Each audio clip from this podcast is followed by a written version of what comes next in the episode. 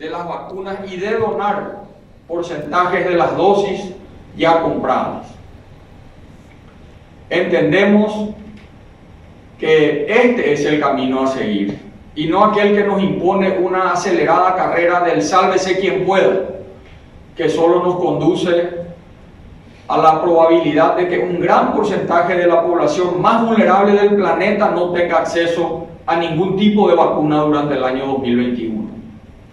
Por ello, mediante esta plataforma, urgimos, abogamos para que la lucha de acceso global y equitativo a las vacunas y su reconocimiento como un bien de salud mundial la realicemos de manera conjunta, solidaria y responsablemente reconociendo a la vez la injusticia de restringirlo a ciertos grupos de países o imponer a algunos de ellos mayores requisitos para su recepción.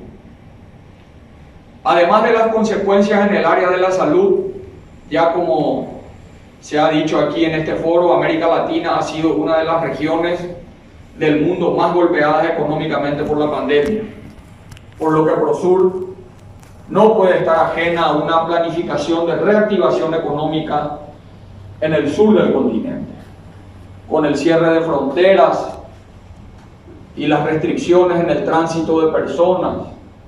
El impacto sobre el turismo ha sido grave.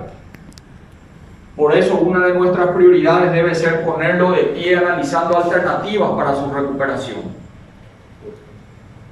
Volver a la normalidad también implicará recuperar esa Sudamérica pujante, atractiva para la producción, el comercio y los negocios.